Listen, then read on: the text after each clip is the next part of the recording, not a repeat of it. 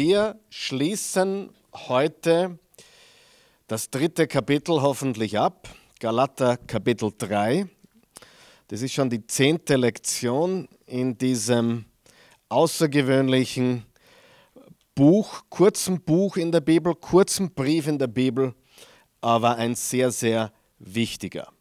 Heute ist die primäre Frage, die wir beantworten wollen und noch ein paar ja, peri periphere Fragen auch beantworten, aber das Hauptthema heute ist, warum das Gesetz? Welche Aufgabe hat das Gesetz? Was ist die heilsgeschichtliche Stellung des Gesetzes? Und wenn wir vom Gesetz sprechen, sprechen wir von dem Gesetz, was Moses am Horeb, am Berg Horeb oder Sinai heißt er auch, Sinai oder Horeb, der heilige Berg Gottes, empfangen hat, wo er der Mittler ist und wo er diese, bitte anschnallen jetzt, 613, 613 Gesetze äh, empfangen hat. Also es gibt insgesamt 613 Gesetze im mosaischen Gesetz. Die Top 10 kennen wir, glaube ich, alle, oder? Viele kennen sie nicht einmal, aber äh, auch ich tue mir manchmal in der Reihenfolge ein bisschen schwer, erstens bis, bis zehntens, aber ich kriege das wahrscheinlich sogar hin. Aber es sind insgesamt 613 Gesetze.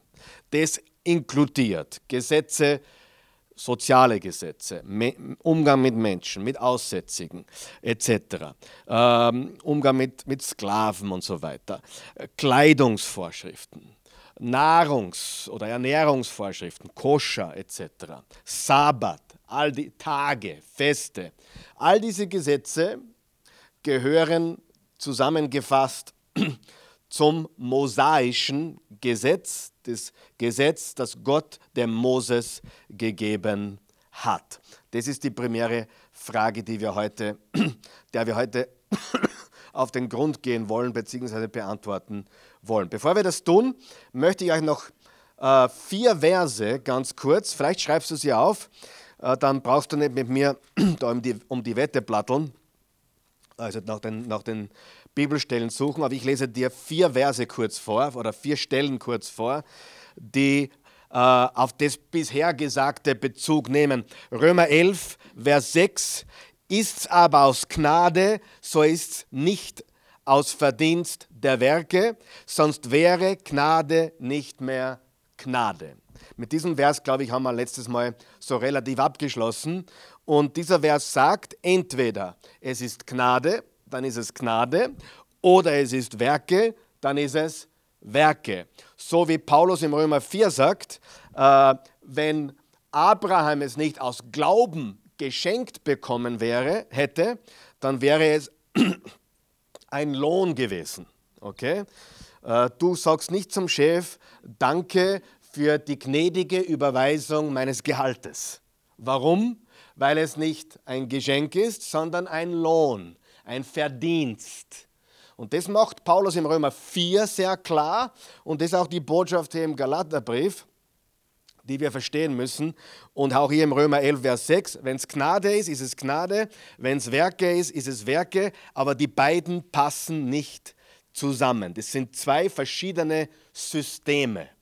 Und je mehr ich das erzähle, umso mehr überzeugt es mich selbst, darum sage ich es noch einmal, es gibt nur zwei Religionen. Christentum und alle anderen. Und leider wollen alle anderen auch ein bisschen Einzug ins Christentum nehmen, wo Christen beginnen, okay, ja, Jesus, ja, aber wir müssen noch bla bla bla. Ja? Das heißt, auf, auf der einen Seite, und ich tue mir schwer, das Christentum Religion zu nennen, weil es in Wirklichkeit keine ist, sondern es ist die Wahrheit, das Leben, Gott, der Allmächtige, Christus. Aber wenn man es als Religion bezeichnet, haben wir das Christentum und da ist Gott der Urheber unseres Heils. Punkt. Und dann haben wir alle anderen, und ich meine wirklich alle anderen, und je mehr ich das erzähle, und ich erzähle das in letzter Zeit sehr oft sogar, ich habe, äh, ähm, wann war es, vor ein paar Tagen, beim Blachhutter im ersten Bezirk, mei, der Tafelspitz war gut. Oh. Aber, und merkst du auch den, den Knochen, Markknochen? Uh, Markknochen aufschmieren, ein bisschen Salz drauf. Gut. Und da war ein junger Bursch aus, aus, aus, aus Belgi Belgien, französischsprachig, sprachig, und dem habe ich das Evangelium erklärt und da, auch da habe ich das wieder erzählt. Genau das Gleiche. Ich habe ihm erzählt davon, äh, wir haben über Religionen diskutiert und so weiter und so fort. Und er sagt, Belgien ist unfassbar äh, mittl mittlerweile. Und das ist jetzt nichts gegen andere Menschen oder Religionen, bitte. Aber bereits die Hälfte von Brüssel ist äh, Migranten. Die Hälfte. Die Hälfte. Die Hälfte. Also Brüssel ist schon fast überrannt mit äh, und er hat selber Freunde, äh, ein, ein, ein Mädchen, das äh, mehr oder weniger nominell katholisch, glaube ich, war.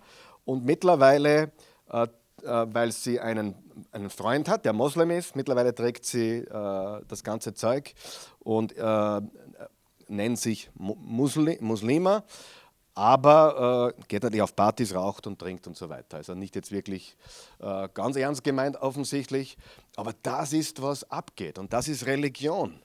Und das ist schade, wenn jemand christlich aufwächst und die Botschaft äh, vom Kreuz und vom Glauben und der Gnade Gottes und der Liebe Gottes nie verstanden hat. Und das ist wirklich traurig, oder? Aber nicht, nicht, nicht um jetzt die Moslems herzunehmen, aber alle Religionen sind werkebasierend. Das haben sie alle gemeinsam. Nimm den Buddhismus her, nimm den Islam her, nimm das, nimm das Judentum her als Religion. Es ist alles werkebasierend. Und darum ist das das Einzige, das Christentum ist das Einzige, das eben nicht so ist. Im Titus 3, Vers 5, das ist der zweite Vers, den ich euch kurz zeigen möchte möchte. Ich lese übrigens heute wieder mal aus der Luther-Übersetzung. Ich weiß, ich springe herum in die Übersetzungen, aber das soll euch vielleicht auch ein bisschen anspornen, nicht nur immer die gleiche Übersetzung zu lesen. Äh, es ist wichtig, dass du äh, manchmal auch einmal eine andere Übersetzung hernimmst. Es gibt ja zehn oder elf gute deutsche Übersetzungen oder zwölf mittlerweile und äh, sie auch übereinander legst und schaust, äh, wie sie äh, zusammen einfach äh, das Gleiche sagen, aber, aber auf andere Art und Weise. Titus 3, Vers 5 ist es, glaube ich, Vers, 6, äh, Vers 4 und 5. Als aber erschien die Freundlichkeit und Menschenliebe Gottes unseres Heilands. Ich liebe das. Die Freundlichkeit und Menschenliebe Gottes unseres Heilands machte er uns selig, nicht nicht um der Werke der Gerechtigkeit willen, die wir getan hatten, sondern nach seiner Barmherzigkeit durch das Bad der Wiedergeburt und Erneuerung im Heiligen Geist. Die neue Geburt, also im Herzen ist da gemeint, von neuem geboren zu sein. Und Barmherzigkeit, in anderer Übersetzung sagt, die Gnade Gottes. Also auch hier sehen wir wieder, dass es nicht Werke ist, nicht Werke der Gerechtigkeit, sondern die Barmherzigkeit oder die Gnade Gottes, die neue Geburt und die Erneuerung des Heiligen Geistes. Dann eine sehr bekannte Stelle natürlich, die die meisten von euch sowieso auswendig kennen dürften, ist Epheser, Epheser 2, Vers 8 bis 9.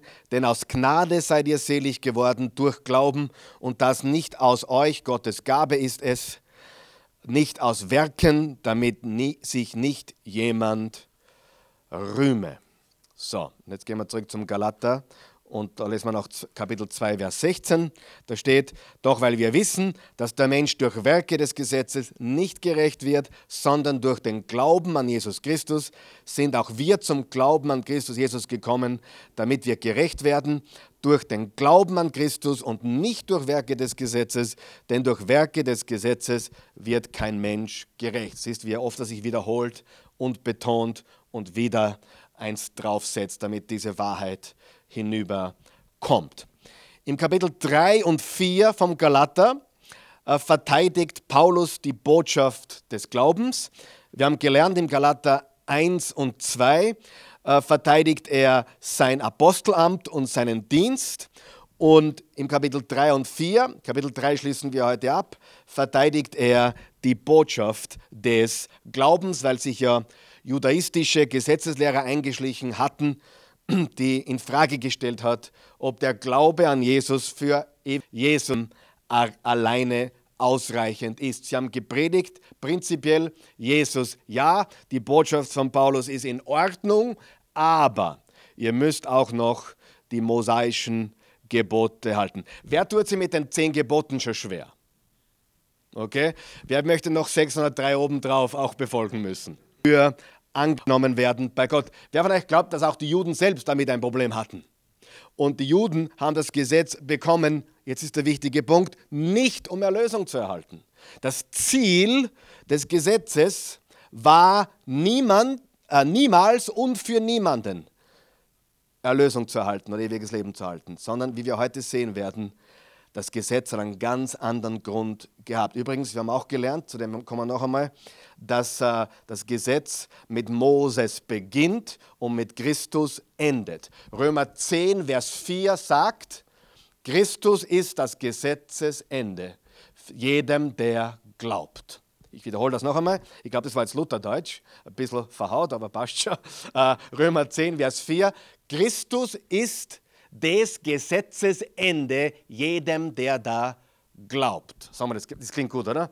Christus ist des Gesetzes Ende jedem, der da glaubt. Das heißt, wir wissen, dass vor Moses kein Gesetz war. Es gab also das mosaische Gesetz nicht. Gab es richtig und falsch? Gab es Moral? Ja. Gab es ein Gewissen?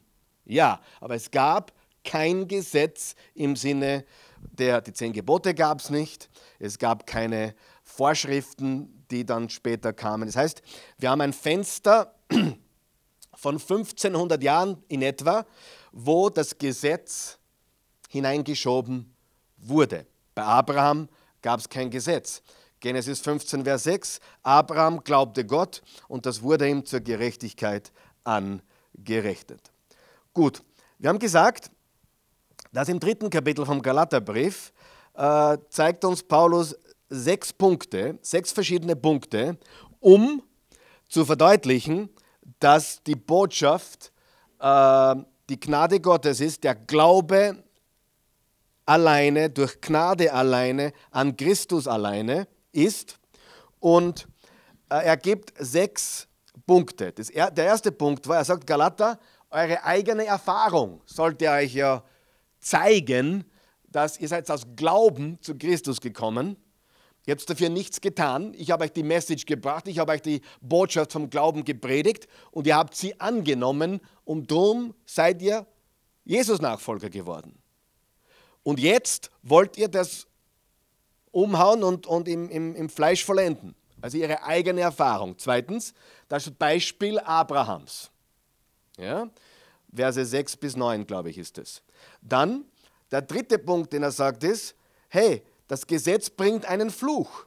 Denn jeder, sagt er, der nicht jedes einzelne Gebot hält, ist unter dem Fluch des Gesetzes. Und Galater 3, Vers 13, Christus hat uns befreit vom Fluch des Gesetzes, indem er für uns am Kreuz zum Fluch wurde, indem er jede Sünde äh, ans Kreuz getragen hat, die Schuld bezahlt hat. Jetzt stell dir vor, jemand ist ein wirklich guter Junge so wie ich es war, als ich klein war. Spaß. Jetzt hätte man lachen können. Aber stell dir vor, jemand ist ein richtig guter Junge. Er ist sechs Jahre alt und hat im Prinzip noch nie etwas falsch gemacht. Was schwer zu glauben ist, aber stell dir das vor.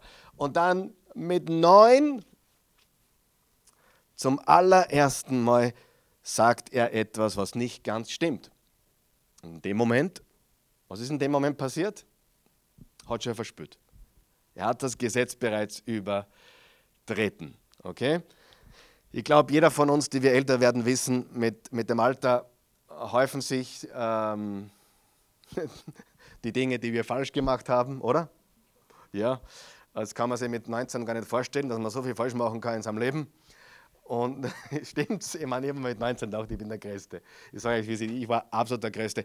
Aber äh, da, da können wir offen sein ganz. Geht es euch auch so, dass nehmen mit Alter die Schuldgefühle ein bisschen mehr zu? Kann das sein? Ich meine jetzt, wenn man Jesus nicht hätten. Kann das sein? Ich weiß nicht. Schon, oder? Man macht sich Gedanken, was hätte ich anders machen können, was habe ich da verbockt, was habe ich da verhaut, was habe ich da falsch gemacht. Gott sei Dank brauchen wir mit dem Schuldgefühl nicht leben, weil es keine Verdammnis gibt für die, die in Christus sind, weil er uns vergibt. Aber trotzdem, jedem von uns muss doch klar sein, dass mit zunehmenden, mit jedem Tag äh, häuft sich zumindest das Potenzial, äh, gegen Gebote zu verstoßen. Okay? Also das Gesetz, also die Erfahrung der Galater, das Beispiel Abrahams, das Gesetz bringt einen Fluch. Und das vierte, was wir uns angeschaut haben, das war, glaube ich, letztes Mal, ist, Heil ist nicht durch das Gesetz, sondern durch die Verheißung. Wir haben über die Verheißung gesprochen, die Abraham erhalten hat, nämlich der Nachkomme, Einzahl. Der Nachkomme, welcher ist Christus. Das heißt deutlich, nicht das Gesetz bringt Heil, sondern der Nachkomme, die Verheißung. Der, der, der, der verheißene Nachkomme, der verheißene Same bringt Heil. Jetzt kommen wir zum fünften Punkt und der ist folgender und da steigen wir heute ein. Der Zweck des Gesetzes ist nicht Erlösung. Der Zweck des Gesetzes war nie Erlösung und ist es immer noch nicht. Gott hat den Juden nicht das Gesetz gegeben, um Erlösung zu ermöglichen. Nein, nein, nein. Ich glaube von ganzem Herzen, dass äh, Juden wie alle anderen Nationen ähm, nur durch Glauben äh, ewiges Leben haben können und nicht durch, weil sie Juden sind. Ja? Äh, sind die Juden immer noch sein Volk? Selbstverständlich, zu dem komme ich dann gleich. Aber äh, auch die Juden müssen an einen Messias, an Jesus Christus glauben. Lesen wir jetzt einmal bitte, haben wir noch gar nicht gelesen, Galater 3 ab Vers 19. Galater 3 ab Vers 19, ich lese in der Luther-Übersetzung, äh, wenn es recht ist, da steht folgendes. Galater 3, Vers 19. Was soll dann das Gesetz? Es ist hinzugekommen um der Sünden willen, bis der Nachkomme da sei, dem die Verheißung gilt. Und zwar ist es von Engeln verordnet durch die Hand eines Mittlers. Das, dieser Mittler, das meint Moses, das, ist, das bedeutet Moses. Moses war der Mittler des alten Bundes. Vers 20, ein Mittler aber ist nicht Mittler eines einzigen, Gott aber ist einer. Wie? Ist dann das Gesetz gegen Gottes Verheißungen? Das sei ferne. Nein. Denn nur wenn ein Gesetz gegeben wäre, das lebendig machen könnte, käme die Gerechtigkeit wirklich aus dem Gesetz. Aber die Schrift hat alles eingeschlossen unter die Sünde, damit die Verheißung durch den Glauben an Jesus Christus gegeben würde, denen die glauben. Ehe aber der Glaube kam, waren wir unter dem Gesetz, verwahrt und verschlossen auf den Glauben hin, der dann offenbart werden sollte. So ist das Gesetz unser Zuchtmeister, unser Zuchtmeister gewesen auf Christus hin, damit wir durch den Glauben gerecht würden. Nachdem aber der Glaube gekommen ist, sind wir nicht mehr unter diesem Zuchtmeister. Das griechische Wort für Zuchtmeister hier ist interessant. Pädagogon. Pädagogon. Wer kann raten, was für Wort wir davon haben? Pädagoge. Pädagoge. Das Wort Zuchtmeister im Griechischen Pädagogon. Davon haben wir unser Wort in unserer Sprache Pädagoge. Also das Gesetz war unser Pädagoge, um uns zu Christus zu bringen. Ja? Ähm, so ist das Gesetz unser Zuchtmeister gewesen auf Christus hin, damit wir den Glauben gerecht werden. Nachdem aber der Glaube gekommen ist, sind wir nicht mehr unter dem Zuchtmeister. Denn ihr seid alle durch den Glauben Gottes Kinder in Christus Jesus. Denn ihr alle, die auf Christus getauft seid, habt Christus angezogen. Hier ist nicht Jude noch Grieche. Hier ist nicht Sklave noch Freier. Hier ist nicht Mann noch Frau. Denn ihr seid allesamt einer in Christus Jesus. Ja? Du musst dir vorstellen, es, damals gab es Juden, Pharisäer, die hoben ihre Hände zu Gott und sagten, danke Gott, dass ich ein Jude bin und kein Heide. Danke Gott, dass ich ein Mann bin und keine Frau. Danke Gott, dass ich frei bin und kein Sklave. Wahnsinn, oder? Das haben die damals wirklich äh, praktiziert. Also, und, und Paulus sagt hier, Jude oder Nicht-Jude oder, oder Grieche oder Sklave oder Freier, Mann oder Frau, spielt keine Rolle. Ihr seid allesamt einer in Christus Jesus. Ich habe eine interessante Diskussion gehört über warum das Christentum in den ersten 20 Jahren so explodiert ist. Und viele, viele aus der christlichen Szene würden sagen, ja, die Wunder, die passiert sind. Und es hat sicher was damit zu tun. Da sind gewaltige Wunder passiert. Aber da war einer dabei, der gesagt hat, nein, nein, das war sicher cool, dass Wunder, viele Wunder passiert sind. Gelähmte aufgestanden sind und Blinde gesehen haben, sogar beim Paulus und beim Petrus und so weiter. Sensationell. Aber da war einer dabei, der hat gesagt, er ist hundertprozentig überzeugt. Das war so revolutionär, dass es jetzt eine Bewegung gibt, wo Frauen genauso geliebt werden wie, wie, wie, wie Männer und Frauen genauso. Das war ein, Stell dir vor, was da passiert ist. Äh, die Frauen galten nichts, die waren, die waren unterdrückt, die waren hinten angestellt. Und jetzt kommt einer, nämlich Jesus und seine Nachfolger, und die Frauen äh, kamen und wurden gleichberechtigt. Und die Sklaven wurden gleichberechtigt. Und dann später noch die Heiden genauso. Das war eine Revolution in der Botschaft, dass Jesus sagt, hey, bei mir sind alle gleich. Okay? Das ist sehr wichtig. Äh, zum Thema Wunder könnte ich noch einiges sagen. Ich kenne heute persönlich Menschen, die haben ein göttliches Wunder erlebt. Und die haben später, nach 20, 25 Jahren, alles in Frage gestellt und sich von Jesus abgewandt. Bitte glaub nicht, dass ein Wunder die Lösung ist, damit sich jemand bekehrt. Nein, nein, nein. Kann sein, kann ein Katalysator sein. Ich bin froh, dass in unserer Familie ein paar Sachen passiert sind, wo man zurückschaut. Aber ich kenne auch in unserer Familie Menschen, die Gott erlebt haben. Erlebt haben. Weißt du, wir wollen immer erleben, spüren. Und die haben, die, die haben Gott gespürt und heute können sie sich daran nicht mehr oder wollen sich daran nicht mehr erinnern. Was hält uns sattelfest? Das Wort Gottes, die Verheißungen Gottes und unser Leben mit ihm. Ja? Die Wundersucher, die haben meistens ein sehr seichtes Fundament. Wer kennt aber so Wundersucher? Ja? Die haben meistens keine Fundament im Wort Gottes und das ist wirklich ein Problem, was ich festgestellt habe. Schön, wenn Wunder passieren, großartig, wenn Wunder passieren, aber wir brauchen ein Fundament in Christus. Wo man das gesagt hat, weiß ich nicht, aber ist wurscht. Okay?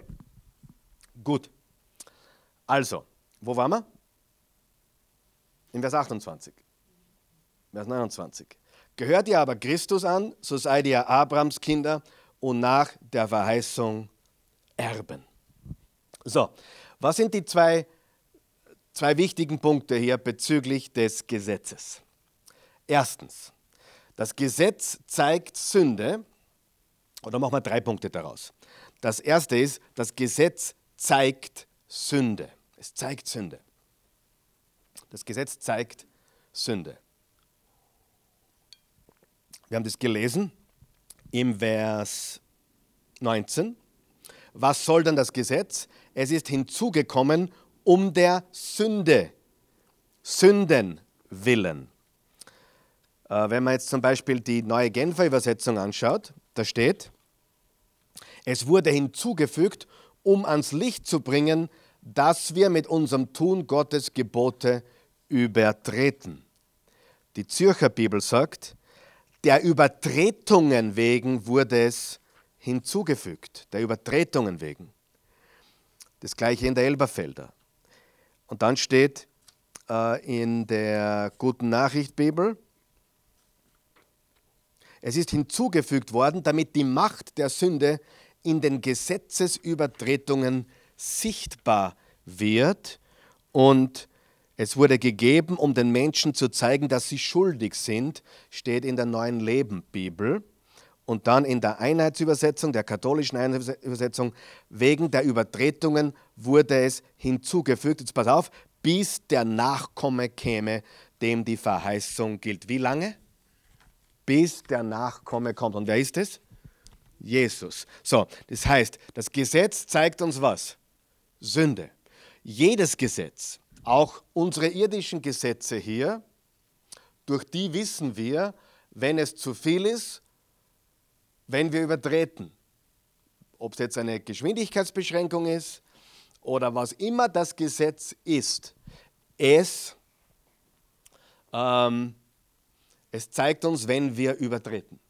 Und das ist der Sinn und Zweck des Gesetzes. Jetzt gibt es tatsächlich Christen, die, die behaupten, ja, wenn man den Leuten sagt, das Gesetz ist nicht mehr äh, relevant für uns, äh, wir leben im Glauben und nicht, äh, äh nicht äh, ähm, unter dem Gesetz, dann, ist das, dann, dann werden die Leute mehr sündigen.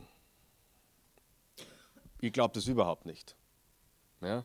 Also die, wenn du die Bibel liest, erstens einmal, sie haben, sie haben zur Zeit Abrahams und vorher gesündigt, sie haben zur Zeit Moses und, und, und, und bis, bis zu Jesus ganz wild gesündigt, oder? Und äh, ein Gesetz hat noch nie in Wirklichkeit etwas gestoppt. Ja? Ähm, ich weiß nicht, was man tun müsste, um gewisse Dinge zu stoppen. Ähm, vielleicht härtere Strafen in manchen Sachen, kann sein, dass das abschreckend ist, weiß ich nicht. Aber ein Gesetz, ein Gesetz hat noch nie, also wenn du heute sagst, es darf keine Rassisten mehr geben in Österreich, hast morgen noch genauso viele Rassisten wie vorher. Also Gesetze sind nicht, nicht wirklich, äh, warum wir richtig leben oder, oder, oder, oder falsch leben. In Wirklichkeit sollten wir unsere Freiheit nehmen, um, um Gott zu dienen, um Menschen zu dienen. Ich meine, aus Liebe, oder? Der Glaube, der durch die Liebe tätig ist. Also das Gesetz zeigt Sünde, erstens. Zweitens, das Gesetz ist vorübergehend. Vorübergehend. Und zwar beginnt es mit Moses und endet mit Christus. Römer 10, Vers 4. Christus ist das Ende des Gesetzes jedem, der glaubt. Okay? Also erstens, Gesetz zeigt Sünde, zweitens, Gesetz ist vorübergehend und drittens, das Gesetz zeigt auf Christus für Erlösung. Das Gesetz zeigt auf Christus für Erlösung. Das Gesetz zeigt auf Christus ähm, für Erlösung. Ist, äh, ist ein Wegweiser, ein Schild. Ähm, wenn wir nicht wissen, dass wir ein Gesetz übertreten, dann brauchen wir auch keinen Erlöser. Ich kann mich erinnern, wie wir war 1997, wie ich, ich das, glaube zum fünften Mal in meinem Leben nach Wien gekommen bin. Und da bin ich, ich Wien so gut gekannt wie, wie du wahrscheinlich, ähm, keine Ahnung. Äh, ja. Aber wir, wir sind da reingefahren, da, wo die Pyramide ist dort gestanden und, und da war ein Schild und da war, ich glaube, Wien ist gestanden. Und äh, das heißt nicht, dass wir angekommen sind. Das heißt nur, dass es da Richtung Wien geht. Ja, das Gesetz heißt nicht, dass man angekommen ist, sondern es zeigt auf Jesus Christus hin. Okay, also von Adam und Eva bis Moses gab es kein Gesetz. Von Adam und Eva bis Moses gab es kein Gesetz. Von Moses bis Jesus Christus gab es das Gesetz. Und von Jesus Christus bis jetzt sind wir wieder nicht mehr unter dem Gesetz. Okay? Das Judai, judaische, mosaische Gesetz hat für uns keine Bedeutung. Also Bedeutung ist das falsche Wort, glaube ich. Äh, es, es, es, sind, es sind Bilder und Schattenbilder, die wunderschön sind, aber wir sind nicht an diese Vorschriften gebunden, außer das Gesetz der Liebe. Ja, das Gesetz der Liebe und das beinhaltet alle zehn Gebote, mehr oder weniger. Die Liebe zu Gott und die Liebe zu den Menschen, aber die ganzen anderen Vorschriften von Tage, Speisen oder Kleidung haben wir keine, haben keine Relevanz für uns in Wirklichkeit. Ja, keine Relevanz. So, Gut, das Gesetz zeigt Sünde, das Gesetz ist vorübergehend und das Gesetz zeigt auf Jesus Christus für unsere Erlösung. Wenn das Gesetz nicht retten kann, und das kann es nicht, und wenn das Gesetz die Verheißung Gottes nicht verändern kann, und das kann das Gesetz nicht, und wenn das Gesetz einen Fluch bringt, und das tut es, warum dann das Gesetz? Wegen Sünde, wegen Übertretung, wegen Rebellion. Wegen Rebellion. Schlagen wir auf im kurz, machen wir kurz einen Ausflug zu Römer 3. Römer 3, Vers 19 und 20. Römer 3, Vers 19 und 20. Wir wissen aber, was das Gesetz sagt, das sagt es denen, die unter dem Gesetz sind, damit allen der Mund gestopft werde und die Welt vor Gott schuldig sei, weil kein Mensch durch die Werke des Gesetzes vor ihm gerecht sein kann. Jetzt pass auf, denn durch das Gesetz kommt Erkenntnis der Sünde. Durch das Gesetz kommt was? Erkenntnis der Sünde. Wie steht es in der Hoffnung für alle? Das Gesetz zeigt uns vielmehr unsere Sünden auf. Das Gesetz bringt Erkenntnis. Das Gesetz bringt Erkenntnis der Sünde. Es zeigt uns unsere Sünden auf. Und mir, mir gefällt, was im Vers 19 steht. Das Gesetz wurde gegeben, damit allen der Mund gestopft werde und alle Welt vor Gott schuldig sei. Im, im, Im Vers 23 steht dann, sie sind allesamt Sünder und ermangeln des Ruhmes, den sie bei Gott haben sollten. Das heißt, das ganze Gesetz wurde gegeben, um dem Menschen seine Not für einen Erlöser zu zeigen. Die Juden wurden von Gott berufen. Den Juden wurde das Gesetz gegeben. Den Juden wurden, wurde der ganze Stammbaum, der zu Jesus führt, ge gegeben. Was für ein Privileg. Aber dass dann manche Juden gesagt haben, Gott, ich danke dir so sehr, dass ich ein Jude bin und kein Heide und, und, und, und, und dass, ich, dass ich, keine Ahnung, nicht so sündige wie der da hinten, das ist natürlich ganz schlimm, weil die Juden wurden nicht erwählt, damit sie durch das Gesetz ewiges Leben haben. Die Juden wurden erwählt zum Dienst. Zum Dienst wurden sie erwählt. Nämlich Gott zu dienen mit, äh, mit der Botschaft für die Welt und um auch den Messias hervorzubringen durch die Linie. Das heißt, sie wurden berufen, Gott zu dienen. Aber das, sie waren auch die Gesetzeshüter und sie waren, sie waren die Bewahrer des Wortes, wenn du so möchtest. Wir, wir schulden den Juden viel heute. Wir schulden ihnen, dass wir das Wort Gottes haben. Wir schulden ihnen, dass wir den Messias haben, etc. Aber das ist eine Berufung zum Dienst gewesen und nicht, äh, dass sie durch das Gesetz oder durch diese Berufung ewiges Leben haben, sondern es ist für alle gleich durch Jesus und den Glauben an ihn. Was ist das Gesetz in Wahrheit? Das Gesetz ist der Charakter Gottes. Es ist der vollkommene Charakter Gottes. Es ist vollkommen. Das heißt, Gott ist perfekt, das Gesetz ist perfekt und es ist der Charakter Gottes. Lass uns kurz gegenüberstellen das Gesetz und die Verheißung. Das Gesetz und die Verheißung. Wenn du was zum Schreiben hast, dann mach so.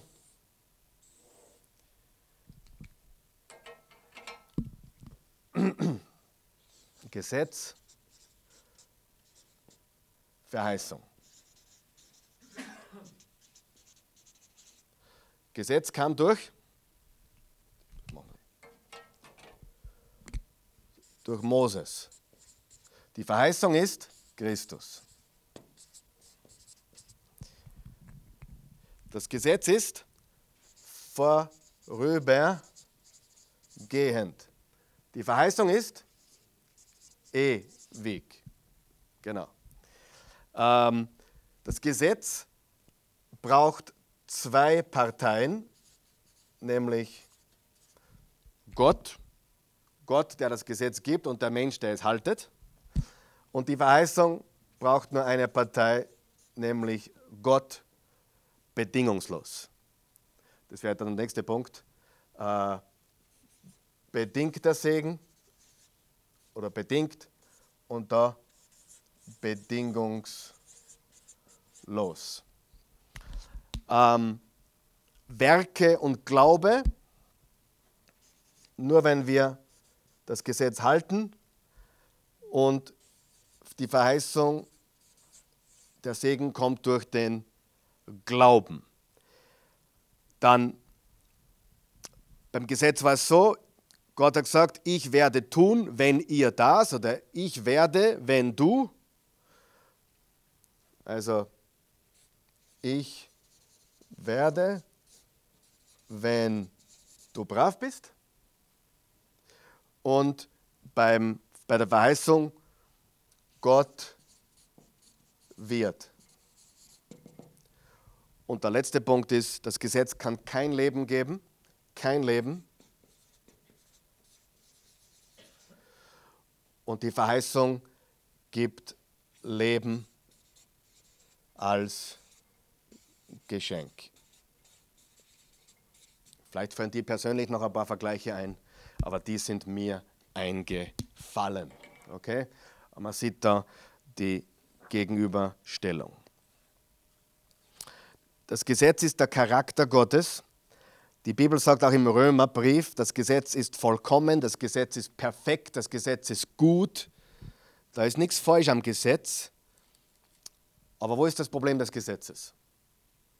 Der Mensch konnte es nicht halten. So, jetzt haben wir uns im Prinzip angeschaut, Verse 19 bis 22. Vers 22 steht, Vers 21 steht, wie ist dann das Gesetz gegen Gottes Verheißung? Das sei ferne. Denn nur wenn ein Gesetz gegeben wäre, das lebendig machen könnte, käme die Gerechtigkeit wirklich aus dem Gesetz. Aber die Schrift hat alles eingeschlossen unter die Sünde, damit die Verheißung durch den Glauben an Jesus Christus gegeben würde, denen die glauben. Also im Vers 21 fragt Paulus, äh, ist das Gesetz gegen Gott oder stimmt mit dem Gesetz was nicht? Und er sagt in Wirklichkeit im Gegenteil, das Gesetz ist absolut perfekt und der Mensch kann es aber nicht halten. Okay? Gut. Ähm, Jetzt müssen wir noch die Verse 23 bis 29 ein bisschen genauer anschauen. Das tun wir jetzt noch.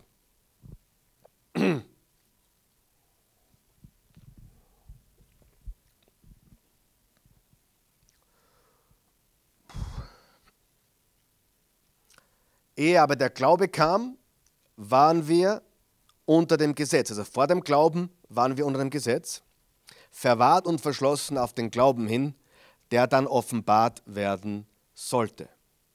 So ist das Gesetz unser Zuchtmeister gewesen auf Christus hin, damit wir durch den Glauben gerecht würden. Unser Zuchtmeister, unser Pädagoge, der uns zu Christus führt. Also das Gesetz sollte eigentlich zu Christus führen. Nachdem aber der Glaube gekommen ist, sind wir nicht mehr unter diesem Zuchtmeister. Also ich habe schon gesagt, das griechische Wort im griechischen Urtext ist das Wort äh, Pädagogon oder Pädagogon und daher haben wir das Wort Pädagoge. Und das war im Prinzip ein Sklave, der sich um das Kind gekümmert hat. Geschaut, dass angezogen ist, dass die Hausaufgaben gemacht hat, in die Schule gebracht wurde, etc. Es war ein Sklave. Ja, wenn man das studiert, das Wort, dann merkt man, dass das ein Sklave war, der äh, das Kind, also nicht der Professor, der das Kind unterrichtet hat, sondern der Nachhilflehrer oder der, der das Kind äh, betreut hat. Und die Bibel sagt uns hier, dass das Gesetz so ein Zuchtmeister gewesen ist, mit dem Ziel, uns zu Jesus zu bringen. Und dann im Vers 26 steht, denn ihr seid alle durch den Glauben Gottes Kinder in Christus Jesus. Wie viele sind Kinder? Alle. Alle, die was? Die glauben. Alle, die glauben. Denn ihr alle, die auf Christus getauft seid, habt Christus angezogen. Hier geht es um die Einheit mit Christus, den Leib Christi. Wir sind eins mit ihm und wir sind eins untereinander. Und das Wort getauft hier, ihr alle, die auf Christus getauft seid, habt Christus angezogen. Das Wort getauft hier hat nichts mit Wassertaufe zu tun. Übrigens, wenn du im Neuen Testament das Wort Taufe liest, hat es meistens nicht mit Wassertaufe zu tun. Hast du das gewusst? Meistens nicht. Ja? Außer du liest, und sie gingen an das Wasser und er taufte ihn. Ja?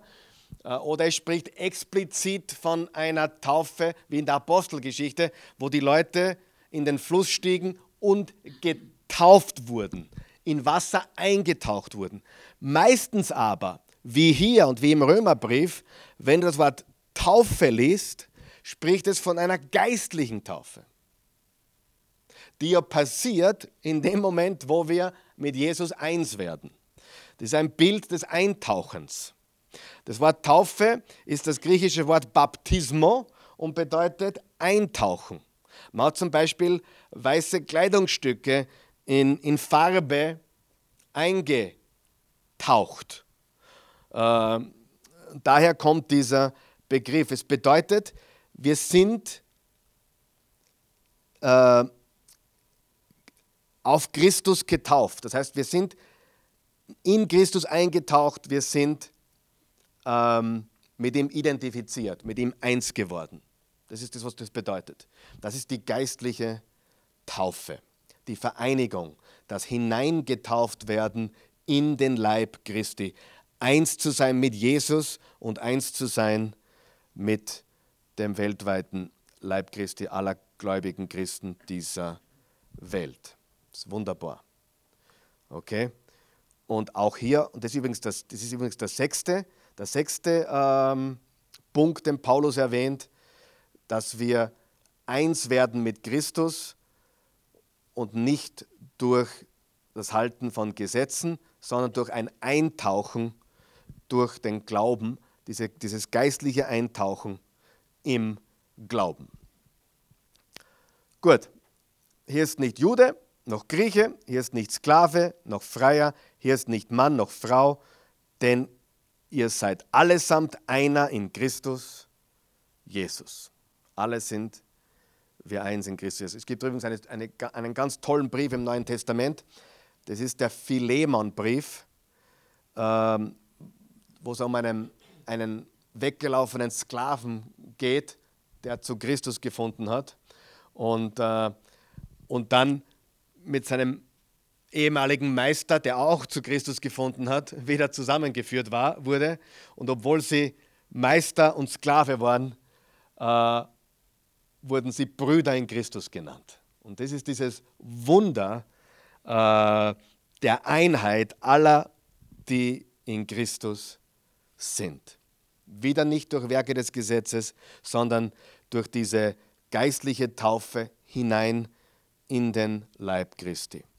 Vers 29, gehört ihr aber Christus an, so seid ihr ja Abrahams Kinder, Nachkommen Abrahams und nach der Verheißung Erben.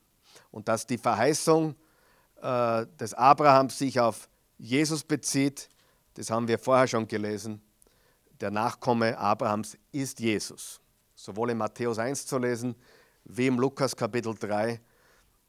Und wenn wir glauben an diesen Christus, dann sind wir Erben dieser Verheißung, Miterben Christi, Erben Gottes, Miterben Abrahams. Wir gehören zu Christus durch unseren Glauben. Gut, zum Abschluss drei kurze Applikationen, die du dir mitnehmen kannst aus der heutigen Lektion. Ganz einfache Dinge, aber trotzdem sehr wichtig. Einige Dinge auch als Wiederholung. Erstens, verstehe den Zweck des Gesetzes. Verstehen wir den alle? Oder haben wir da heute noch Fragen? Nein. Versteht jeder, warum das Gesetz da ist? Wurde nie gegeben, zu keiner Sekunde angedacht, dass durch das Gesetz ewiges Leben kommen sollte. Für Christen, die glauben, sie müssen den Sabbat halten oder glauben, die gibt es natürlich. Äh, zu mir hat persönlich jemand gesagt, Karl Michael, du kommst nicht in den Himmel, weil du nicht den Sabbat haltest. Wörtlich. Wörtlich. Wir werden uns nicht im Himmel sehen, weil du acht, missachtest den Sabbat. Jetzt, wird, jetzt, jetzt schocke ich euch alle, oder? Jetzt schockiere Und von jemand, der hier zu Jesus gefunden hat. Du sagst, es ist nicht möglich? Frag mich, was ich nicht gesehen habe, bitte. Das, das haben wir schneller, glaube ich, fertig. Ehrlich.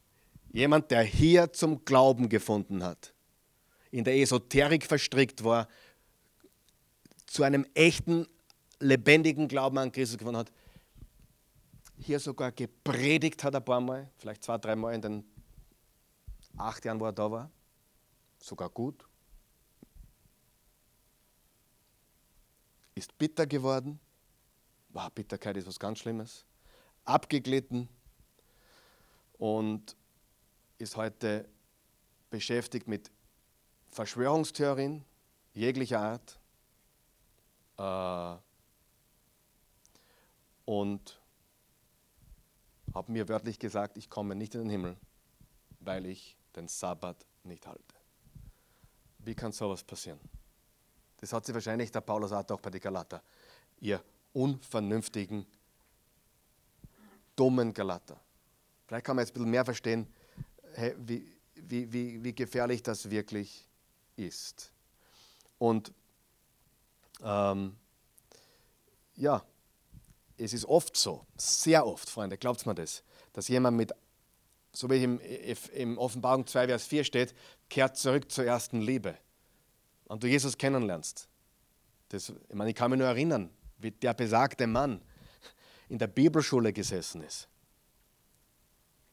Leidenschaftlich Jesus kennengelernt hat mir bei jedem Mal, wo ich ihn gesehen habe, gesagt, Karl Michael, du kannst nicht vorstellen, wie dankbar ich dir bin, dass ich Jesus kennengelernt habe. Und ja, äh, und sage jetzt auch nicht, mir kann das nicht passieren. Das, haben wir, das machen wir nicht. Wer von euch weiß, hütet euch, hütet euch, glaube mir. Es ist, der Mensch ist zu vielem in der Lage. Aber die Geschichte der Glatter ist vielleicht genauso extrem, ja, wirklich. Die haben vielleicht dann geglaubt. Jetzt haben sie durch Paulus Jesus kennengelernt und jetzt äh, kommen Typen daher, die sagen: Hey, wenn du den Sabbat nicht haltest und nicht koscher isst und nicht, die, dann, der Paulus hat nicht recht. Also verstehe den Zweck des Gesetzes. Also was wir, genau, für Christen, die sagen, du musst das Gesetz halten, sag ihnen, hey, was ist bei Abraham? Ja, was ist bei Abraham? Was war vor Moses? Haben die das Gesetz gehalten? Verstehe den Zweck des Gesetzes. Zweitens, vertraue Christus für ewiges Leben. Das tun wir alle hier, oder? Heute Abend, glaube ich.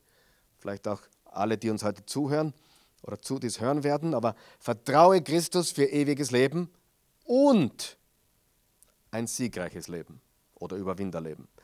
Also tu das nicht trennen. Vertraue Christus sowohl für ewiges Leben als auch für deinen Wandel, deinen Lebenswandel, deinen christlichen Wandel. Vertraue Christus für ewiges Leben und siegreiches Leben.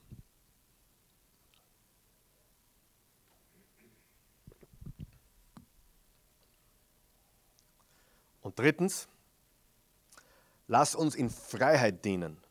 In Freiheit, weil wir zu Christus gehören. Lass uns Gutes tun, lass uns dienen, lass uns das Beste geben, lass uns, lass uns Gutes tun, lass uns gute Werke tun sogar. Absolut. Aber weil wir zu Christus gehören und lass uns unsere Freiheit benutzen zum Dienst, zu einem kraftvollen Dienst für Jesus, weil wir zu ihm gehören. Also die, die Botschaft sollte nicht sein, dass wir nichts mehr Gutes tun, ganz im Gegenteil. Wir sind frei durch Jesus, wir gehören zu ihm. Lass uns der Welt diese Botschaft bringen und lass uns der Welt Gutes tun. Amen. Halleluja.